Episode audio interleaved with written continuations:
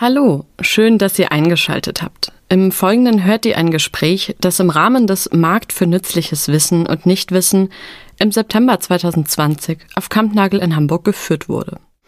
Das Thema dieser Veranstaltung lautete Koronäische Zeiten über Zustände, Strategien und Körper in der Krise. Lizenz Nummer 7 der Mobilen Akademie Berlin. 74 ExpertInnen aus Theorie, Wissenschaft und Praxis haben dort ihr Wissen, ihre Geschichten und ihre Erfahrungen mit dem Publikum geteilt. Und zwar in intimen, aber pandemiegerechten 1 zu 1 Gesprächen. Viel Spaß beim Zuhören und liebe Grüße, dein Kampnagel.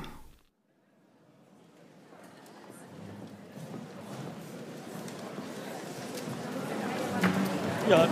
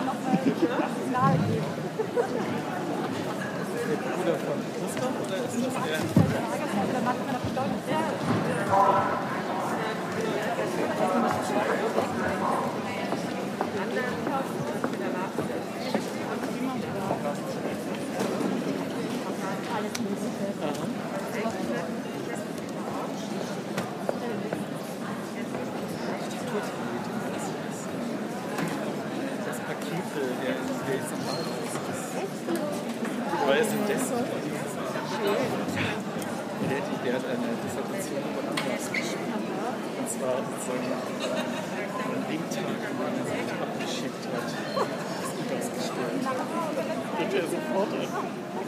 Das Chaos.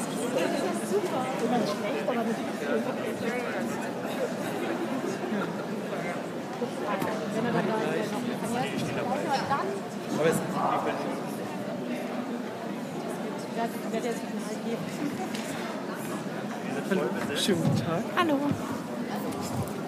Hallo, Philipp.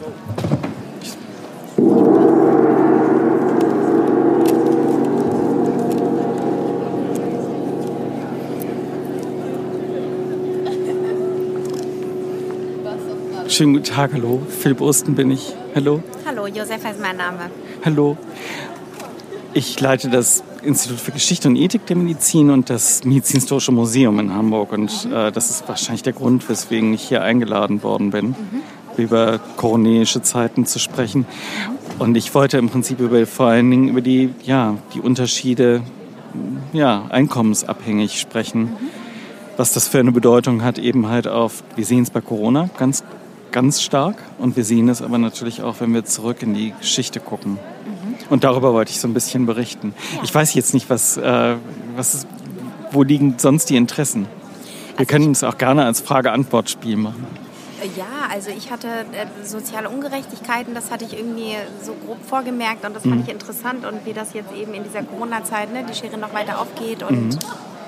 was jetzt mhm. gerade aktuell dagegen unternommen wird, beziehungsweise ne, wie gerade so der Stand der Dinge ist, das hat mich grundsätzlich einfach mal interessiert. Mhm, mhm.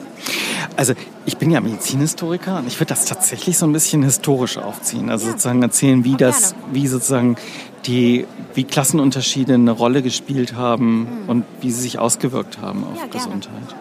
Mhm.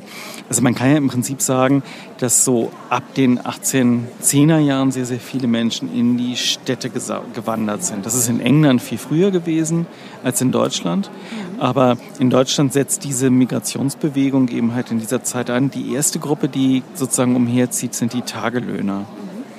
Und die verlassen also ihre Heimatorte, wo es so ein bisschen soziale Absicherung gab. Also die Leibeigenen waren abgesichert durch ihren Landesherrn, aber das ist natürlich keine großartige Sicherung. Oder diejenigen, es gab viele Leibeigene bei Klöstern. Die sind aufgelöst worden nach den napoleonischen Kriegen, um wieder andere Landesherren zu entschädigen für verloren gegangenen Besitz. Und das ist aber so die erste Zeit, in der man auch so einen Zensus macht, in dem man dann, um diese Güter zu bewerten, sich anguckt, wie viel Vieh lebt da, wie ist der Acker bestellt und wie ist es um die Gesundheit der Untertanen bestellt. Das ist wirklich so ganz, ganz holzschnittsartig ähm, dargestellt. Und da gibt es eine Veröffentlichung beispielsweise über ein Gebiet, das heißt äh, Obersulmeting. Das ist in der Nähe von Laubheim, heißt das heute. Kennt man kaum, sagen wir, 40 hm, Kilometer unterhalb von Ulm. Mhm. Und der Mensch, der das geschrieben hat, das war ein Arzt, der hatte da diesen Auftrag und hat dann eben beschrieben, 50 Prozent der Kinder erleben ihren fünften Geburtstag nicht. Es gibt gar keine Versorgung. Das ist so fünf Jahre, nachdem eben das Kloster aufgelöst worden ist und überhaupt niemand sich mehr um diese ähm, Belange kümmert. Und in der Zeit gibt es ja schon die Pockenimpfung. Das ist sozusagen das Erste, was im Prinzip so in öffentlicher Gesundheit eingeführt werden kann. Pocken sind eine Krankheit, die so ansteckend sind, dass sie mh, hm, im Prinzip alle infizieren. Wir kennen das heute noch bei den Windpocken, die sind ja ähnlich, die, deswegen heißen die auch so ein bisschen so. Ähm, die, sind, die sind ähnlich ansteckend, das kriegt einfach jeder. Aber da war es eben so, dass die Sterblichkeit bei 20 Prozent lag und die, wie, wie heute das mit dieser Immunisierung funktioniert. Das heißt, nach fünf Jahren waren wieder so viele Kinder nachgewachsen, die nicht die Pocken hatten dass die Erreger wieder neu ausbrechen konnten. Dann gab es den nächsten Ausbruch. Also alle fünf Jahre, sagt man, ging, zogen die Pocken durchs Land und nahmen 20 Prozent der Kinder mit. Was ja, wenn man das jetzt rausrechnet durch eine Pockenimpfung, wären sozusagen diese Todesfälle dann zu verhindern gewesen. Und Bayern ist so das erste, erste Land, das eine Impfpflicht einführt gegen die Pocken. Das ist im Jahr 1808 gewesen. Und Bayern ist es gleichzeitig natürlich ein, ein Staat gewesen, der sich enorm vergrößert hat in dieser Zeit. Der ist äh, eben halt hat über sozusagen die unterschiedlichen Friedensschlüsse in, nach Ende oder während noch der napoleonischen Kriege enormen Landgewinn gehabt. Und man konnte dann über diese Einführung von Impfärzten, von Impfregistern auch Kontrolle über diese neuen Untertanen ausüben. Also das ist tatsächlich so eine Wechselwirkung. Das ist natürlich was sehr Gutes. Sehr viel mehr Kinder haben überlebt Aber erstmals gab es offizielle Einwohnerlisten, die nicht nur in den Kirchenbüchern standen, sondern die zentral gesammelt waren. Und Bayern ist dann das erste Land gewesen, was auch eine Wehrpflicht eingeführt hat. Mhm. Denn man konnte ja die Jungs dann eben halt auf diese Art und Weise einziehen. Das ist so eine, eine Geschichte, die man, die man im Prinzip in diese, in diese Richtung erzählen kann. Also eine Narration, die eben berichtet über sozusagen dieses, dieses Verhältnis Seuche, Armut und äh, um, um dieses Verhältnis darzustellen. Wenn man sich jetzt diese Industrialisierung anguckt, viele Menschen ziehen in die Städte, die Städte wachsen enorm und in Orten wie Altona oder Berlin, also in Preußen war es so, dass es ganz klare Regeln gab, wie eng die Häuser bebaut werden sollten, also wie eng die Hinterhöfe hintereinander liegen sollten. Und ähm, da ist eben halt die, die Regel gewesen, 12,5 Meter Abstand zwischen Haus und Haus. Genauso viel, dass eine Feuerspritze eben halt in diesem Hof wenden kann. Und zwölfeinhalb Meter ist nicht besonders viel. Wenn man sich das vorstellt, wenn man sich ein vier-, fünfstöckiges Gebäude mit Dach vorstellt, dann kommt im zweiten Stock schon kein Sonnenlicht mehr an im ersten Hinterhaus. Und das, das hat natürlich ganz starke, also diese Wohnsituation hat ganz starke Auswirkungen auf, auf die Situation, auf die gesundheitliche Situation. Das hat ähm, physikalische Gründe, hat natürlich Gründe, nicht e-, enge Wohnverhältnisse führen dazu, dass man sich leichter ansteckt, auch bei Krankheiten, die nicht so leicht zu übertragen sind, wie es jetzt die Grippe oder ähm, andere Sachen, die wir jetzt gerade verhandeln sind. Mhm. Ähm, aber es gibt auch Krankheiten, die eben halt einfach über ähm, Krankheit und Licht steht in einem ganz engen Zusammenhang. Also nicht umsonst schickte man die Tuberkulosekranken in die Berge, dass sie sich dort eben halt dem Sonnenlicht aussetzen sollten. Nicht? Also dieses ähm, Finsen hat für die Bestrahlung von äh, Hauttuberkulose, ich glaube, den zweiten Nobelpreis in Medizin bekommen überhaupt. Das ist eben halt im frühen 20. Jahrhundert gewesen. Und dann gab es aber eine Krankheit, die ganz viele Kinder eben halt in den großen Städten betraf, das war die Rachitis. Ich weiß nicht, ob Sie das mal gehört haben. Mhm. Das ist eine, also wir haben alle unsere Kinder oder sind selbst als Kind auch behandelt worden gegen die Rachitis. Wirklich jeden Tag eine Tablette kriegt jeder Säugling auf die Zunge gelegt. Vigantol heißen die, das ist so eine Marke dafür oder Vitamin D3. Mhm. Ältere Leute nehmen es auch, weil sie sozusagen ihren, um ihre Knochenhärte zu verbessern. Das ist Vitamin D. Vitamin heißt ja eigentlich, dass man den Stoff selber machen kann. Äh, man kann ihn nicht ganz alleine machen, sondern dieses Cholecalciferol, das ist ein Stoff, was im Prinzip auf, basiert auf, ähm, äh, auf einem Cholesteringerüst. Ähm, und das wird in die aktive Form, Vitamin D3, in die aktive Form verwandelt durch die Lichteinstrahlung in der Haut. Mhm. Und wenn das fehlt, dann bleiben die Knochen weich. Das heißt, Kinder, die Rachitis hatten, die also Vitamin D-Mangel hatten, die anfingen zu krabbeln, da bogen sich dann die Handgelenke. Oder wenn sie anfingen zu stehen, bogen sich die Beine zu X- oder O-Beinen.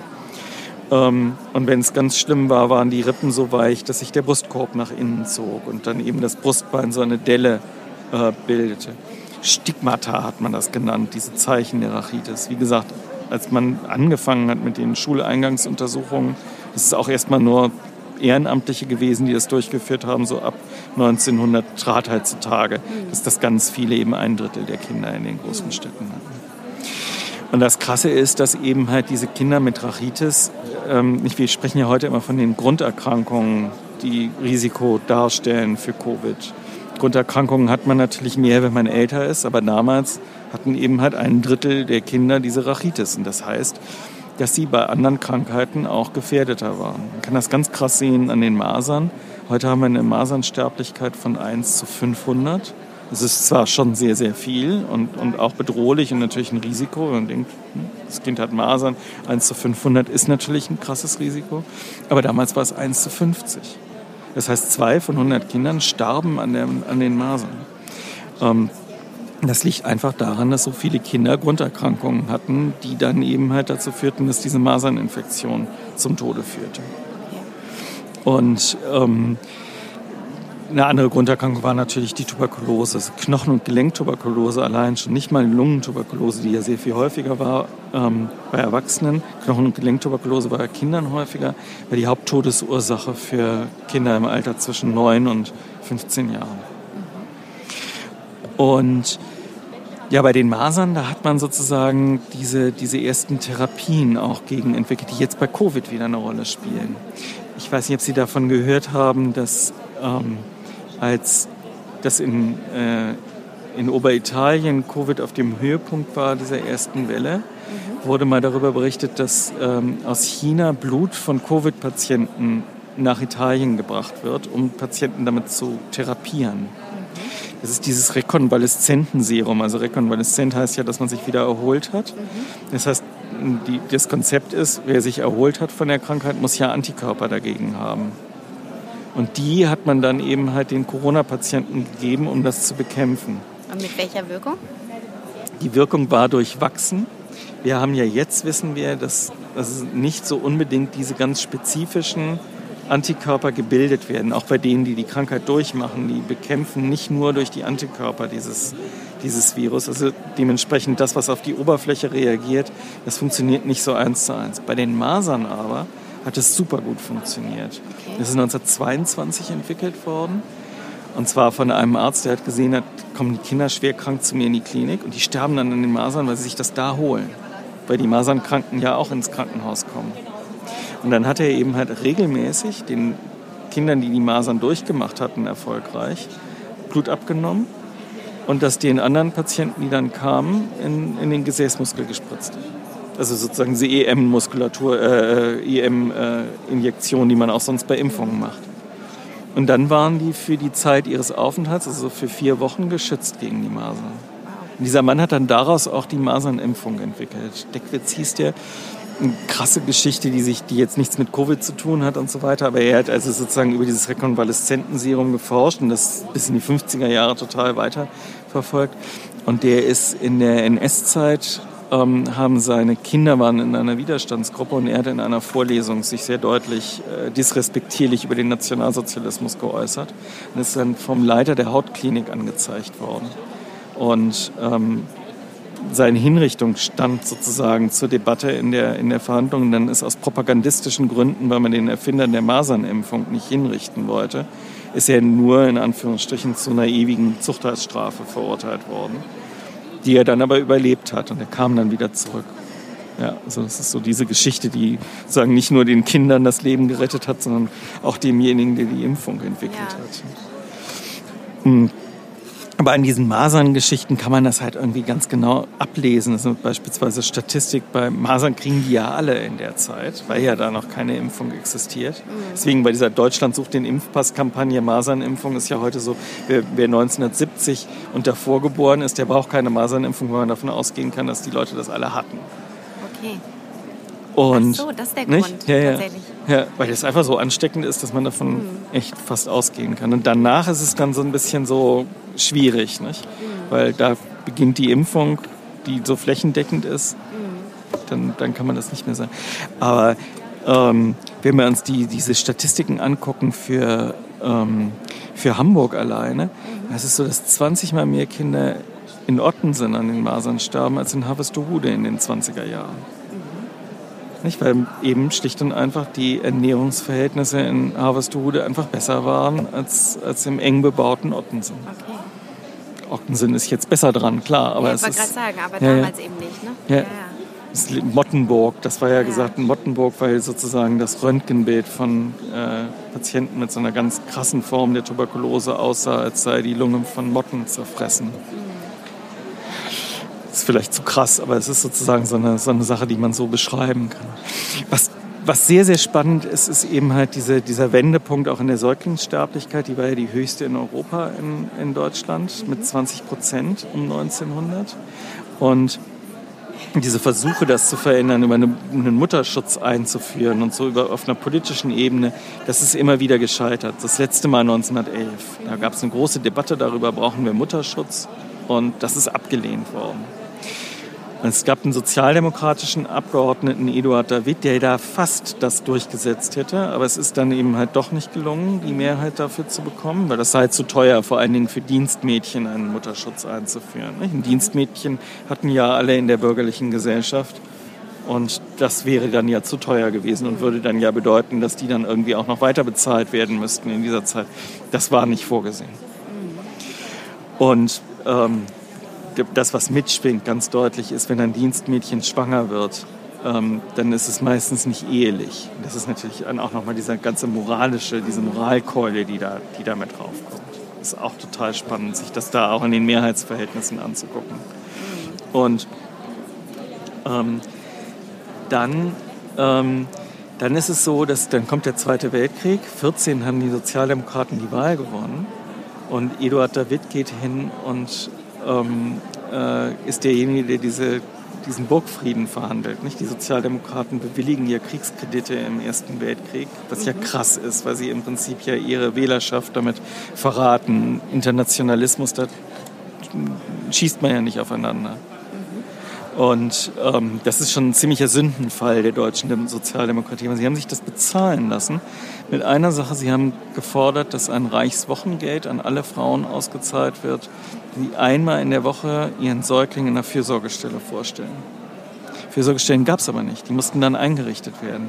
Das ist dann 1917 soweit. Und man kann in der Statistik absehen, das ab, ablesen, dass ab 1917 bis 1925, also in der Zeit Kriegsende, Hungerkatastrophe, Inflation, Hyperinflation und so weiter, halbiert sich in Deutschland die Säuglingssterblichkeit weil eine öffentliche Fürsorge eingerichtet wird. Ja. Und wie passiert das? Das ist auch, wie, wie finanziert der Staat das? Es ist ja nicht nur so, dass die Fürsorge neu aufgebaut wird, sondern alles, was vorher da ist, ist zum allergrößten Teil auch finanziert durch so private Wohltäter die das in Stiftungen eingebracht haben. Und so eine Stiftung, die war natürlich patriotisch bis zum Es geht nicht mehr meistens. Die haben das in Kriegsanleihen angelegt. Die waren aber nicht mehr viel wert 1918. Dann kam die Inflation, da war dann eigentlich gar nichts mehr im Stiftungsvermögen. Und die Idee kommt von Martin Wagner, das ist der Baustadtrat in Berlin gewesen. Der hat gesagt, wir brauchen eine Grunderwerbssteuer. Denn gerade, und gerade also die Inflation von 1914 bis 1918 ist auch schon massiv, also 100 Prozent. Aber sie galoppiert noch nicht so wieder so in den 20er Jahren. Und alle Menschen, die, die viel Geld hatten, legten dieses Geld, was ja ständig den Wert verlor, in Grundstücken an. Und die ähm, Grunderwerbsteuer ist eingeführt worden von Wagner. Und das war sozusagen die erste kommunale Steuer, die die kommunale Wohlfahrt finanzieren sollte. Und das war genau das Richtige, nicht? Also weil man da eben sehr viel Umsatz hatte und in der Zeit sehr viel Geld dadurch eingenommen hat und viel Geld eben in die kommunalen Kassen gekommen sind. Ich habe was das so ein bisschen zeigt. Wir sind zwar jetzt, wir sind ja auch in dem Radio, deswegen kann man das nicht so schön zeigen. Deswegen würde ich das aber eher so ein bisschen auch mit beschreiben. Neues Altona heißt das. Oh, okay. also, Hamburg hat, äh, hat so ein Buch gehabt und Altona, was ja preußisch war bis 1934 auch, ähm, die haben präsentiert ganz stolz ihr Wiederaufbauprogramm. Und hier sieht man eben halt auf vielen, vielen Seiten, sieht man eben halt die einzelnen Institutionen, die gegründet werden, die Parks, die eingerichtet werden, damit die Kinder da eben halt ihr Sonnenbad durchführen können. Mhm. Ähm, nicht? Also das, das sind die, die, die, die Wohnungsbauprojekte, die Fürsorgeanstalten, all das wird hier bebildert gezeigt. Mhm. Noch einen zweiten Band dazu. Ganz toll gemacht. Mhm. Ähm, das Krasse ist, hier vorne, wenn man die erste Seite aufschlägt, ist was eingeklebt, weil diese Bücher, die waren dafür gedacht, dass man die eben halt ja äh, Leuten, Besuchern der Stadt Altona mhm. schenkte. Nicht? Da kam der Bürgermeister aus Iserlohn vorbei und dann gab man, der trug er sich ins Goldene Buch der Stadt ein und kriegte als Mitbringsel, durfte diese Bücher mitnehmen. Mhm. Und das hat 33 lagen die da und ähm, sie waren natürlich so schön und man wollte sie wohl erst nicht wegschmeißen, hat sie dann aber mit diesem Zettel versehen. Und dieser Zettel von dem damaligen ersten NS-Bürgermeister, der sagt, das weist darauf hin, dass eine marxistisch-demokratische Weltanschauung aus diesen Büchern sprechen würde. Mhm. Marxistisch-demokratische Weltanschauung. Das ist also sozusagen die, das pejorative Argument, was da reinspielt. Hamburg sieht man das ja schon sehr, sehr, sehr, sehr stark an, dass in den 20er Jahren ein enormes Engagement dahinter stand. Mhm.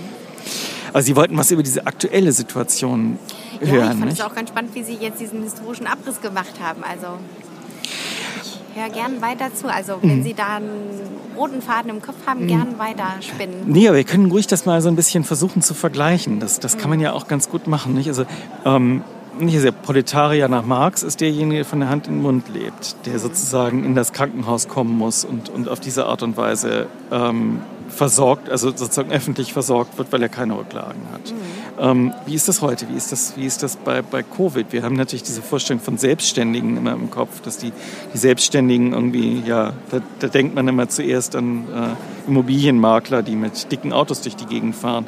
Das ist das Bild von Selbstständigen. Aber die meisten Selbstständigen sind eben halt nicht so selbstständig, dass sie riesige Rücklagen haben, sondern eben halt Business haben, was sie, was sie selbst oft auch mit, mit, mit Familienangehörigen am Leben erhalten.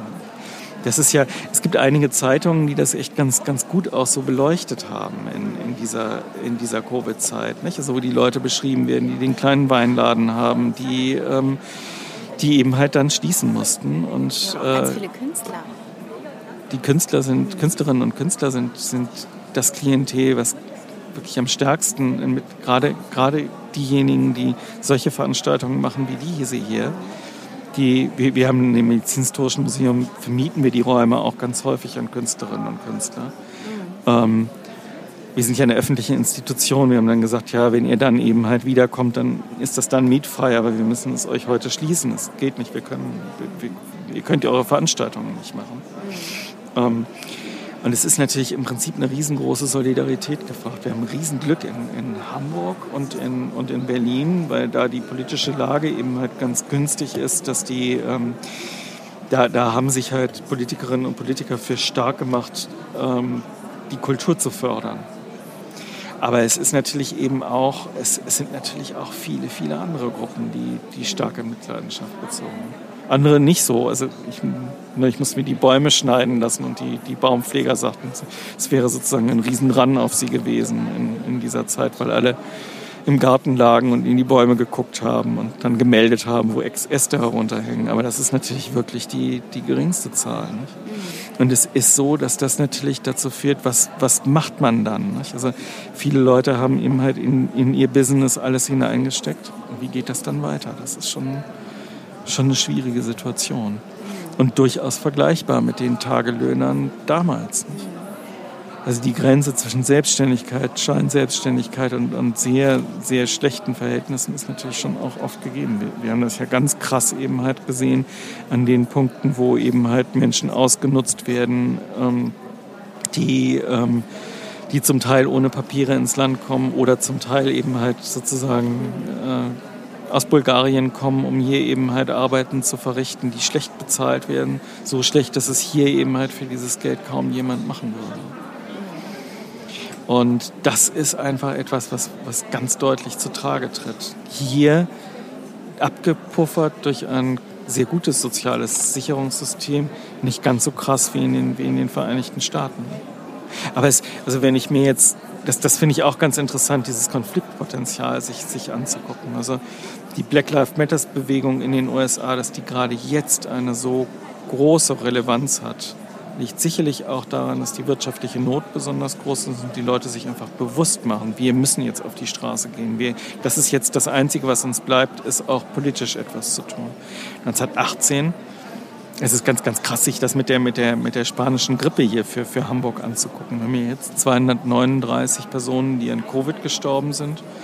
Ähm, moderne Medizin spielt da eine Rolle, ganz stark sicherlich auch eine Rolle. Aber man, wenn man sich die Krankenhausaufnahmezahlen anguckt, wären da auch unter diesen Bedingungen nicht ganz so viele Menschen gestorben. Wie in dieser Zeit der, der spanischen Grippe sind es für Hamburg, das ist ja damals noch relativ klein, da gehört jetzt Altona nicht dazu und viele andere dann später erst eingemeindete Teile. Also mit einer Bevölkerungszahl, die man so setzen würde auf vielleicht 700.000 Personen. Ähm, äh, wird gemeldet eine Zahl von 2500 Toten zwischen Oktober und Dezember 1918. Die wird gemeldet durch den, durch den Stadtarzt, der dafür zuständig ist. Das ist Bernhard Nord gewesen. Ähm, aber sie kommen nicht in die Statistiken an. Das ist total krass, weil es einfach sozusagen, ist, man, man, konnte das nicht weiter, weiter bändigen. Aber da sieht man natürlich auch in dieser Zeit diese spanische Grippe, das, ist, das kommt in die Zeit des Kriegsende. Es gibt schon Hungerdemonstrationen 1917. Und ähm, das eskaliert die Situation. Es bricht alles zusammen. Es gibt also sozusagen die, die Telekommunikation bricht zusammen, wenn die Telefonistinnen alle krank werden, wenn sie so eng nebeneinander sitzen. Ähm, die Straßenbahnfahrerinnen werden zum größten Teil Frauen tatsächlich. Vielen Dank. Ähm, äh, sehr viele Frauen, die das machen, weil die Männer alle im Krieg sind. Und ähm, die Lehrer werden krank. Nicht? Also man hat einen Lockdown, aber der ist sekundär. Nicht? Also das, mhm. das hätten wir natürlich auch. Wir hätten auch diesen Lockdown gehabt. Äh, wenn wir nicht ihn vorher prophylaktisch gemacht hätten, hätte man ihn sekundär gehabt mit mindestens diesen wirtschaftlichen Folgen. Mhm. Und das ist natürlich auch so schwer zu vermitteln. Nicht? Es ist, there's no glory in precaution. Es ist so ein sehr, also keine, es ist nichts Positives in, ähm, äh, in guter äh, Prophylaxe. Keine, das ist nichts, äh, nichts Heldenhaftes. Ähm, weil da dann eben halt, wenn sie gut läuft, eben halt es nicht so krass ist mit den, mit den Auswirkungen. Sind, wie, wie war das bei Ihnen? Sind Sie auch betroffen gewesen durch die, durch die Covid-Zeit? Ähm, wirtschaftlich meinst mhm, Ja, oder? Ich bin tatsächlich Beamtin, also mhm. mich hat das jetzt ähm, mhm. nicht tangiert, aber in jederlei anderen Hinsicht dann doch auch mhm. natürlich. Ne? Und natürlich ist das Umfeld auch, in, mhm. ne, auch wirtschaftlich davon betroffen. Insofern ja. Ne, bei also, uns geht es gleich ähnlich, nicht? Ja. Das ist ganz, ganz klar, ja. Mhm. Ähm, ich bin auch öffentlich angestellt und das ist natürlich ein, ein, großes Glück. Das ist ganz interessant so in, den, in der Weltwirtschaftskrise. Da wurden ja dann sozusagen Beamtinnen und Beamte äh, auf, äh, da wurde ganz stark gekürzt. Da hat man dann tatsächlich die ähm, sehr, sehr stark, äh, die waren dann sehr, sehr stark beeinträchtigt. Mhm. Kam natürlich auch darauf an, in welcher Branche das war. Ne? Mhm. Wie immer oder welche, welche Gehaltsstufe man erreicht hat. Das ist, äh, das ist ganz, ich habe noch was, was ich mitgeben wollte. Wir haben so ein Heft gemacht, wir mussten ja unser medizinhistorisches Museum schließen in der, in der Corona-Zeit. Und dann haben wir für die Schulen ein, ein Heft gemacht, zusammen mit dem Institut für die für Lehrerbildung in, in Hamburg. Das haben wir ah, solchen ähm, und Gesundheit genannt. Und da steht so ein bisschen was von dem drin, was ich, was ich ja, erzählt toll, habe. Das lese ich gerne noch nach. Und ähm, das ist natürlich, richtet sich an Schülerinnen und Schüler, aber beschreibt eben halt die, Rolle, die Frauen in der Medizin geschrieben, äh, äh, gespielt haben, wie, wie schwierig das war sozusagen in dieser ähm, dort anzukommen. Und das beschreibt aber natürlich eben auch diese, diese Seuchengeschichte. Und dieses Museum selbst ist eben halt ein, das Gebäude der, der Pathologie. Ähm, und äh, unser größtes Exponat ist eben halt ein historischer Sektionssaal, der ganz eng eben halt auch mit der Seuchengeschichte ver verknüpft ist. Einmal dadurch, dass eben Krankheiten dort ähm, erforscht worden sind, diese Infektionskrankheiten. Und dann ist es aber so gewesen, dass dieses Gebäude 1916 fertig war, aber nur im Rohbau fertiggestellt. Ähm, und dieser Rohbau war eben halt ohne Heizung und ohne alles, was aus Stahl war, wurde ja, salopp auszudrücken, nach Frankreich geschossen. Und ähm, dementsprechend konnte man das nicht ganz fertigstellen. Aber die Räumlichkeiten waren da und dann kamen diese vielen, vielen Menschen, die an der spanischen Grippe litten. Die kamen in die Krankenhäuser, weil sie sich nicht mehr ernähren konnten. Und die wurden dann auch in diesem Sektionssaal untergebracht, der natürlich noch nicht diese Sektionstische hatten. Und äh, man kann hoffen, dass die Menschen noch nicht wussten, was später mit, wofür dieser Raum gedacht war, in dem sie dann da liegen mussten. Und das ist also sozusagen unser, das größte Exponat und auch ein Exponat zur solchen Geschichte. Deswegen, weil es eben halt einfach diese, diese Zeit so beschreibt. Ja, vielen Dank. Schaue ich gerne rein. gerne. gerne. Vielen Dank. Und ja, welche anderen Themen haben Sie hier schon gehört? Ähm, äh, Sind Sie, haben, Sie, haben Sie geswitcht oder, oder haben Sie... Nee, ähm, ich habe äh, mehrere, also zwei mhm. Gespräche vorher gehabt. Einmal mit Julie Kuhn, die ist auch Lehrerin. Ich bin selber mhm. auch Lehrerin ah, ja. und das ah, hat klasse, mich einfach interessiert. Sie hatte ja. eben ihre Schüler auch zu Hause aufgesucht mhm. und Materialien übergeben. Das fand ich ganz spannend. Und dann auch ähm, Transgender, das mhm. wurde mir befohlen. Das war wohl gestern der Topseller und das mhm. auch wirklich sehr spannend. Ja. Und ähm, ansonsten ist einfach so viel auch immer schon gleich weg. Also man hat ja. dann auch kaum die Möglichkeit. Ja, man kann es dann ja, dann ja auch noch. Aber es ist wirklich wahnsinnig spannend. Wie, also. wie sind Sie denn durch die, durch die Covid-Zeit gekommen mit der in der Schule haben Sie Unterricht gemacht über. Ja, über doch. Wir haben alles online. ausprobiert und einige Sachen liefen hm. gut und andere eben weniger gut. Und ähm, jetzt ist halt die Frage, ne, wenn es wieder dazu kommt, ne, was haben wir jetzt daraus gelernt, was machen wir besser, was machen wir gleich. Mhm. Das ist schon immer noch ganz schön aufregend und ich hoffe wirklich, dass das nicht passiert. Also auf jeden Fall so ein ganzer Shutdown. Mal sehen. Ich finde es so, also wir, wir haben wirklich, wir waren zurückgeworfen auf vertonte PowerPoint-Folien. Das war so schlimm. Das war echt schlimm. Und dann ja. müssen die ja auch irgendwie so formuliert sein, dass jeder Satz auch dann stimmt, wenn er so festgehalten ist. Ja, ja. Nein, das war nicht, das, das war nicht gut. Ich hoffe jetzt auch echt auf die. Welche Altersstufe unterrichten Sie? Gymna also Sekundarstufe 2, ah, ja. also 1 mhm. und 2 okay, bis 12, ne? Äh, und ja, das ist, äh, spielt auch immer noch eine Rolle, wie alt die Schüler sind, beziehungsweise wie selbstständig, eigenständig sie eben schon arbeiten können, wie viel Unterstützung sie zu Hause von den Eltern auch benötigen. Wenn die von Ihnen kommen und jetzt sozusagen anfangen wollen mit dem Studium, wir, wir haben extra für die Erstsemester jetzt so eine, so eine Regelung bekommen, dass die bevorzugt am Campus sind, damit sie wenigstens so ein bisschen Studentenleben okay. haben. Ja, ja. Ja, alles gar nicht so einfach. Das, äh ja. Vielen Dank für das interessante Gespräch. Ja, ich ja für Ihre Ihnen. Ausführung. Danke. danke. Sind Sie, unterrichten Sie Geschichte auch? Nee, ich mache Deutsch, Theater. Ah ja. Ich habe von meinem Deutschlehrer, der hat immer, der war in Düsseldorf, der hat auch immer solche Handreichungen gemacht. ja, aber vielen Dank. Tschüss. Tschüss.